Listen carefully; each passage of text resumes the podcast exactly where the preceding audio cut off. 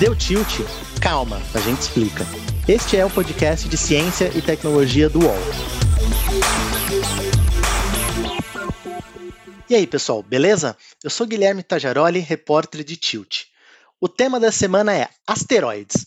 Você já deve ter visto filmes em que rochas espaciais atingem a Terra e acabam com a raça humana. De vez em quando tem também notícias falando que tal asteroide se aproxima da Terra, mas no fim das contas acaba não acontecendo nada. Será que a gente deve se preocupar mesmo com isso? A gente deve se preocupar com, com asteroides? Para tratar desse tema, hoje temos aqui com a gente Felipe Monteiro, que é doutor em astronomia com ênfase em astrofísica do sistema solar pelo Observatório Nacional e especializado em asteroides. Tudo certo por aí, Felipe? Ah, tudo certo, Guilherme. É um prazer é, falar com você sobre esse tema que eu amo tanto. Eu queria começar assim com uma questão mais básica, assim. O que são asteroides? Asteroides é, é aquilo que eu vejo à noite, que chamam de estrela cadente. Que, que, que diabos é asteroide, assim, para todo mundo entender? Sim, boa, boa pergunta. É, tem, tem essa é, tem várias nomenclaturas, né? Asteroide, meteoroide, meteorito, meteoro, né? Estrela cadente. Então, é bom sempre esclarecer o que é cada, cada coisa, que no final das contas é, é, é, é como se fosse uma coisa só. Por que eu digo isso? Quando o sistema solar é, se formou a partir de uma nuvem de gás e poeira ali, essa, essa nuvem ela tinha uma certa é, densidade, várias moléculas que foram por meio de atração gravitacional entre as partículas, entre as moléculas, entre a, a poeira, foi se aglutinando, se aglutinando, gerando cada vez mais gravidade, e com isso, no centro dessa grande nuvem, foi se, se reunindo, vamos dizer assim, a massa maior onde seria gerada o Sol, a nossa, a nossa estrela. E ao redor tínhamos o quê? O restante do material dessa grande nuvem que foi se também aglutinando por meio de um processo chamado de acreção. Por meio desse processo de acreção foram formados os planetas, né? Agora, a partir do momento em que o Sol começa a reunir, o Sol, diga assim, né, o Sol ainda é, é, não nasceu propriamente, ele nasce a partir do momento em que ele começa a fazer a reação termonuclear e emitir luz, né? Então, antes disso, ele é apenas uma protoestrela, vamos dizer assim. Então, ela vai reunindo a matéria, reunindo gás, reunindo gás, até ficar tão quente que as reações nucleares começam a acontecer. Então, a partir do momento que as reações nucleares começam a acontecer, ele emite aquele, aquele grande jato de material de vento solar, que a gente chama, partículas é, ionizadas, é, é, as velocidades são imensas, e vai varrer todo o resto do, do, do gás e da poeira que está ali naquela nuvem. Deu então, tempo ali, naquele momento, de formar alguns planetas. Só que tem detritos ali que não foram, é, vamos dizer assim, utilizados para se para incluir né, dentro dos se planetas. Aglutinar, digamos Exatamente, assim. para fazer parte desses planetas que foram recém-formados. Então, esses detritos, essas pequenas rochas ali que foram, que sobraram né, da, da formação, são o que a gente conhece hoje como os asteroides. Então, eles fazem parte aí da, da história do sistema solar, são de grande importância para o conhecimento do início, dos primórdios ali da, da formação do sistema solar, e a maior parte dele, milhares deles, cerca de 700 mil asteroides, estão localizados entre as, entre as órbitas de Marte e de Júpiter, a concentração maior. Só que por diversos efeitos físicos, é, seja por colisões, seja por eventos não gravitacionais, é, como a radiação solar, posso dizer também é, interações gravitacionais com os demais planetas, esses asteroides que estão nesse cinturão de asteroides que se fala, entre as órbitas de Marte e Júpiter, esses processos fazem com que eles saiam dessa região e alcancem a região mais interna.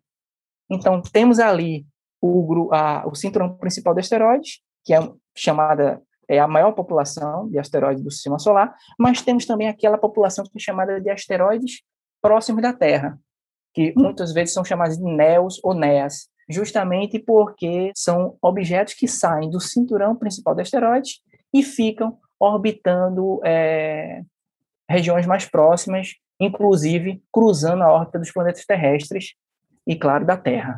Ô Felipe, é, você falou bastante de, de, asteroides, mas eu tinha comentado também de, de, meteoros e meteoritos. Tem alguma questão sobre tamanho, sobre, sobre trajeto que diferencia cada um desses? Seguindo com esse raciocínio, já que eu falei de asteroides, no caso aí faltou dizer, né, que esses asteroides, como eu disse, eles alcançam às vezes órbitas que cruzam a órbita do nosso planeta. Aí é que está. Quando a gente, é, quando um desses objetos seja qual tamanho for. Geralmente, os que alcançam a Terra com mais frequência são objetos com tamanhos menores, é, objetos com, na faixa de dezenas de metros, né, alguns metros, no máximo algumas centenas de metros. Mas esses com algumas centenas de metros é, são mais raros de, de, de acontecer, né, esse, essa, esse encontro com, com o nosso planeta. E felizmente isso não é, é, não acontece com frequência, né? Porque como a gente viu ali, por exemplo, um dos, das, dos impactos, assim, uma das colisões mais recentes aconteceu em 2013, né, na cidade, na cidade de Chelyabinsk, na Rússia. Então, ali foi um asteroide na faixa de uns 20 metros e já causou, e ele né, entrou na atmosfera da Terra em uma região onde era habitada, onde tinha uma cidade ali de cerca de um milhão de habitantes e tudo mais. Então, a, quando esse objeto entrou na atmosfera, esse asteroide, entrou na atmosfera da Terra, devido a, a, a, essa camada né, que nos protege, que é a atmosfera, o asteroide não suportou e explodiu, explodiu na alta atmosfera. Só que quando explodiu por ele ser grande, a explosão foi da ordem de 100 vezes a bomba atômica de, de Hiroshima, né? Então imagina isso explodindo no, no ar, né? Mesmo sendo a, a quilômetros ali de, de, de altitude, gera uma onda de choque que feriu milhares de pessoas, né? destruiu vidraças, feriu muita gente. Então, essas coisas acontecem, é, pelo menos uma vez por ano, esse tipo de coisa acontece, né? Só que a gente tem sorte que a, a, a superfície da Terra, é, é, a maior parte dela é coberta por, por oceanos, né? Então, alguns deles são, são a maior frequência desses objetos quando caem ou quando se chocam na atmosfera da Terra são acontecem em regiões né, que são inabitadas, vamos dizer assim, desertos ou oceanos. Mas o que você falou, justamente quando esse asteroide entra na atmosfera, ele gera aquele rastro luminoso que é o chamado é, meteoro, né?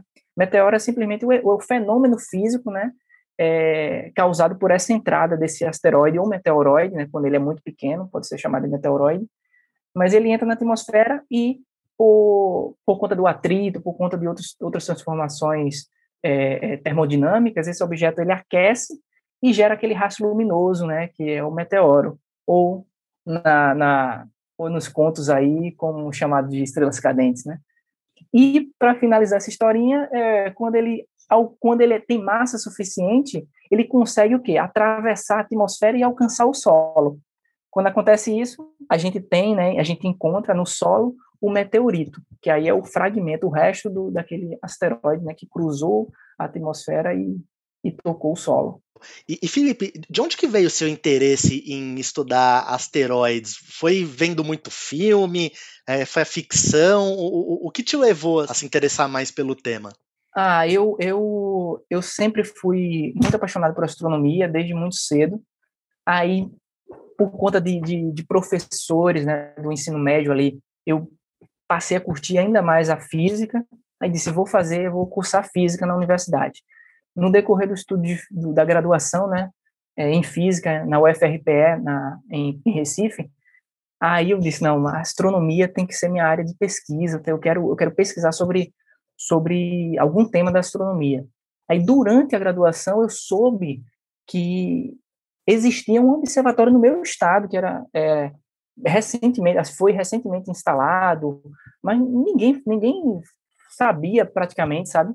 Era algo assim desconhecido até mesmo para nós que somos de, de Pernambuco. Então eu comecei a, a, pesquisar mais, conheci um professor da, da universidade que veio ser meu orientador da graduação, ele é astrofísico, né? O único astrofísico do, da universidade, né, para ter ideia. Então, aí ele me apresentou o observatório, pude fazer viagens técnicas, assim, visitação para esse observatório. Eu disse, não, tenho que trabalhar aqui, tenho que utilizar esse observatório para fazer pesquisa científica. Então, quando acabei a graduação, fiz a seleção de mestrado e vim trabalhar no Observatório Nacional, né? Fui para o Rio de Janeiro, fiz um mestrado também na área de astrofísica do sistema solar, trabalhando com pequenos corpos, né, os asteroides, principalmente com foco nos asteroides próximos da Terra. É, no doutorado segui com a mesma linha, só que abrangendo ali é, toda a caracterização física do, desses asteroides, é, mas sempre utilizando esse observatório, que é chamado de Observatório Astronômico do Sertão de Itaparica, ou OASE, né, a sigla. Então, esse observatório está instalado na cidade de Itacuruba, no sertão pernambucano, justamente porque o, a região semiárida né, do Nordeste em si, né, como um todo, ela é conhecida né, por sua característica árida, seca, né, poucas chuvas, é, que é, é um ambiente né, é, propício para pesquisa astronômica, né, para pesquisa em astronomia. Felipe, já que você começou a falar um pouco aí da, das motivações, assim, eu queria que você explicasse assim para o nosso ouvinte por que, que, é importante estudar asteroides. Você comentou aí todo esse processo aí que primeiro é asteroide, entra é, meteoro, depois chega até a Terra, é meteorito e tudo mais. É, por que, que é importante é, a gente ter os olhos aí para o céu? A gente, a gente deve temer alguma coisa apocalíptica ou, ou o que vocês fazem mesmo é mais uma coisa de prevenção? Sim, é, é essa questão é bem, é bem debatida mesmo, na, principalmente na, na nos, nos, nas redes sociais e tudo mais, né? Porque existe uma, uma não é bem conhecido do público é, qual, a, qual a importância realmente de se estudar asteroides e tudo mais. E, na, e, e existem, né, só na, nas órbitas próximas, na região, vamos dizer assim, próxima da Terra, existem cerca de, atualmente, né, existem cerca de 25 mil asteroides em órbitas próximas da Terra conhecidos. Só que isso, isso é uma fração, vamos dizer assim, de 50% que é conhecida. Ainda tem outros 50% ainda não conhecido, certo? Então, já dá, já, já dá para refletir um pouco que, que, que isso não está não tá muito bem, é, o censo, né, vamos dizer assim, o censo, a quantidade desse objeto não é bem conhecida. Então, desses objetos que são conhecidos, alguns, é uma parcela pequena, tem uma chance de colidir com a Terra, mas é uma fração, uma fração, uma probabilidade muito, muito pequena. Né? Por exemplo, o asteroide Bennu, que é o, o asteroide que está sendo visitado, né, que foi visitado recentemente pela, pela sonda é, Osiris-Rex da NASA, ele tem uma chance de colidir com a Terra, mas é uma chance de cerca de 0,12%. É, Isso é uma, uma chance em quase 3 mil é, é, é, oportunidades, vamos dizer assim. Então, é uma, é uma, é uma chance pequena. Então, o que eu quero dizer com isso tudo é que é preciso observar esses objetos conhecidos para saber se suas órbitas vão ser estão sendo alteradas por algum motivo, porque elas podem ser alteradas e objetos que hoje não não têm chance de colidir com a Terra podem no futuro vir a colidir com a Terra. Mas o mais importante é que grandes observatórios têm feito observações para descobrir novos asteroides, né? Por quê? É como eu disse, cerca de 50% desses asteroides próximos da Terra ainda não é conhecido. Em 2009, para você ter ideia, teve um asteroide que colidiu com a Terra, sorte que ele era pequeno, era um, objeto de cerca de 5 metros de, de diâmetro, né? Ele foi descoberto apenas uma hora antes de colidir com a Terra. Meu Deus! Imagina só se ele fosse, tivesse 100 metros de diâmetro, 200 metros de diâmetro, ia ser uma catástrofe, não, não, não iria dar tempo de fazer absolutamente nada. Por sorte, esse objeto era pequenininho, né, 4, 5 metros de diâmetro, foi identificado e foi um feito bastante interessante, porque como ele foi observado, né, 21, detectado 21 horas antes de, de colidir com a Terra, o astrônomo que identificou, foi acho que no Havaí, foi em algum lugar nos Estados Unidos, repassou essa informação já para os órgãos, é, para a NASA, para o Minor Planet Center, que é uma organização que que monitora asteroides e, e outras instituições, justamente para se promover o maior número de, de observações possível desse objeto, ou seja, fazer uma caracterização física antes dele entrar na Terra. Então foi feita uma, uma campanha absurda, inclusive astrônomos que já sabiam previamente onde o objeto iria colidir, que foi na, na região do, do deserto do Saara, ali na região do Sudão, se eu não me engano, foram para lá justamente para observar a queda e recolher os fragmentos. Foi a primeira vez que foi feito isso, ou seja, observar um asteroide, observar sua entrada na Terra e recuperar o fragmento né, restante. Em caso de, de risco de colisão, o ideal é saber com antecedência, né? Mas é aquela coisa, é, as pesquisas científicas que procuram por esses asteroides estão quase todas no hemisfério norte, né? Aí é um problema. É como se o céu do hemisfério norte fosse monitorado e o céu do hemisfério sul fosse pouco monitorado. Então acaba tendo buracos aí, né, de, de observações. Deu tilt e volta já.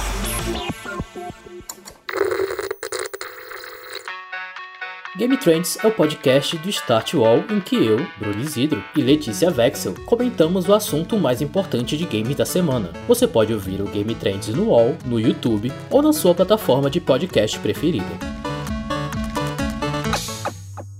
Para quem acha que não é importante ficar monitorando asteroides e tudo mais, recentemente rolou uma, uma simulação do que poderia ser feito se um asteroide tivesse vindo em direção à Terra. Foi um exercício organizado pela Agência Espacial Europeia em parceria com a ONU. E o que é interessante é que lendo um pouco as conclusões ali do, dos especialistas, eles conseguiram ali determinar onde seria a, a colisão, né?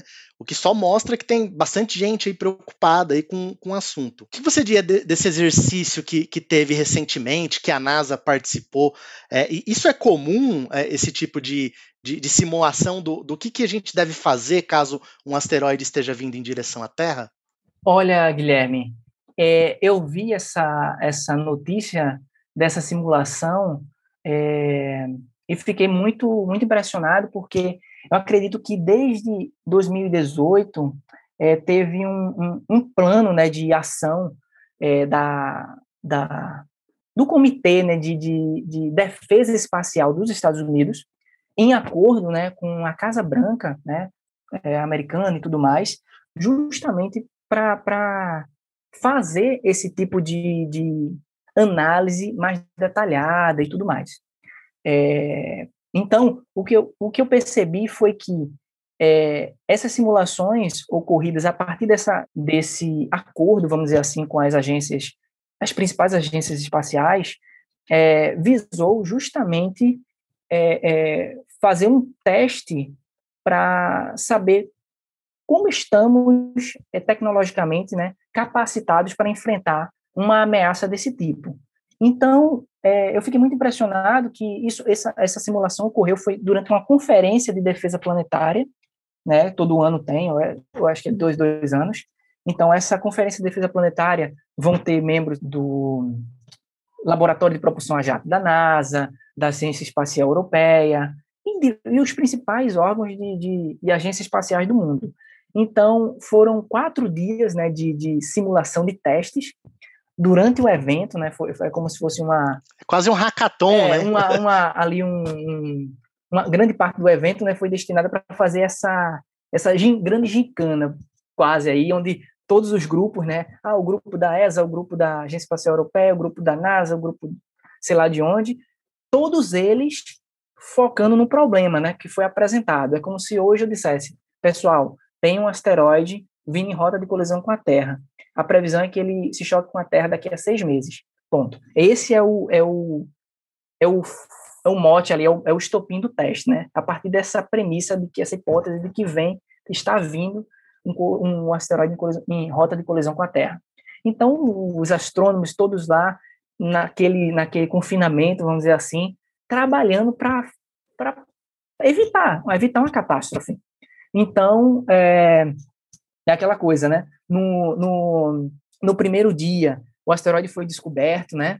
É, então, eles determinaram ali uma probabilidade de cerca de 5% do asteroide colidir com a Terra é, dentro de seis meses, né? E isso foi o primeiro dia, né? Os cálculos é, para traçar a órbita desse objeto, saber se ele tem risco de colisão com a Terra, qual a probabilidade. Primeiro dia feito isso. Segundo dia, já é, já foi percebido que o asteroide realmente vai colidir com a Terra e numa região ou do norte da, é, da África ou na, na Europa. Terceiro dia, qual, qual o que fazer para fazer uma caracterização física desse objeto? Porque imagina, o objeto ainda está longe, as, é, é, telescópios hum, hum, às vezes não têm a capacidade de fazer uma, de ter uma resolução suficiente para fazer uma análise da, uma análise da composição, do tamanho do objeto. Então já entra aí né, uma, uma grande dificuldade, porque isso é importante. Para poder tomar qualquer, qualquer ação preventiva de para evitar né, uma catástrofe, para evitar que um asteroide colida com a Terra, a gente tem que saber o mínimo de, de características físicas desse asteroide. Porque o tamanho influencia no, a massa influencia, a composição influencia, porque está diretamente ligada à densidade do corpo, né? Então, tudo essas características são de suma importância para você planejar uma, uma ação, tanto para destruir o objeto ou para desviar o objeto, tudo vai depender da, das características físicas é, do, do, do objeto. Então, isso foi o segundo dia, né, é, que eu disse de identificar é, onde o asteroide ia cair. No terceiro dia, é, foi confirmado que o asteroide iria cair na Europa Oriental, né, e foi também estimado que o objeto tinha ali um, um tamanho na faixa de, de 100 metros de diâmetro. Isso é, foi possível fazer na matéria, não tanto do JPL da, da NASA não informa, mas deve ter sido é, identificado o tamanho do objeto por meio de, de observações de telescópios espaciais. Por exemplo, numa situação emergencial, aponta, pega o Hubble e aponta ele para o asteroide. O Hubble não faz muitas dessas coisas, porque o Hubble está interessado em espaço profundo, galáxias né, e outras coisas. Mas o Hubble, de vez em quando, ele faz observações de pequenos corpos, né, de asteroides e por aí vai. Então, no caso desse, aponta o Hubble para se ter uma ideia do, do tamanho do, do objeto, né, que é uma característica muito importante. É, mas eles percebem no quarto dia que, que não tem condições de, de, de fazer uma caracterização completa do objeto, né, determinar composição e outras coisas, e que a chance de colisão passa a ser 99%. Então, naquele momento, eles já veem que não tem condições de ter é, uma resposta? Uma resposta, é, uma, é, uma grande quantidade de, de propriedades físicas desse objeto conhecida e tempo suficiente também para enviar alguma, alguma nave que possa destruir o objeto e por aí vai. Então, no quarto dia eles decidem, não, numa situação dessa o que pode ser feito simplesmente é evacuar a região onde vai cair o, o, o objeto e e nada mais. Infelizmente, é, a conclusão do estudo foi essa, que é necessário ter pelo menos de 5 a 10 anos ali para você ter um planejamento relativamente poderoso, coerente, para fazer um desvio ou, ou, promover a destruição desse objeto. Ô Felipe, eu queria emendar e te perguntar se existe uma forma de impedir o trajeto de um, de um asteroide. A gente falou aí de, de caracterizar, que é importante, mas digamos que a gente tem um tempo, a gente sabe que vai ter um, um asteroide que vai vir em direção à Terra. É, o, o que se sabe hoje em dia sobre formas de tentar, sei lá, tirar ele do trajeto da Terra? Dá para você destruir um, um, asteroide? Pronto, isso aí é, é assunto do do, do, do, momento, né, vamos dizer assim, nos últimos cinco anos é, é, tem se debatido demais esse assunto.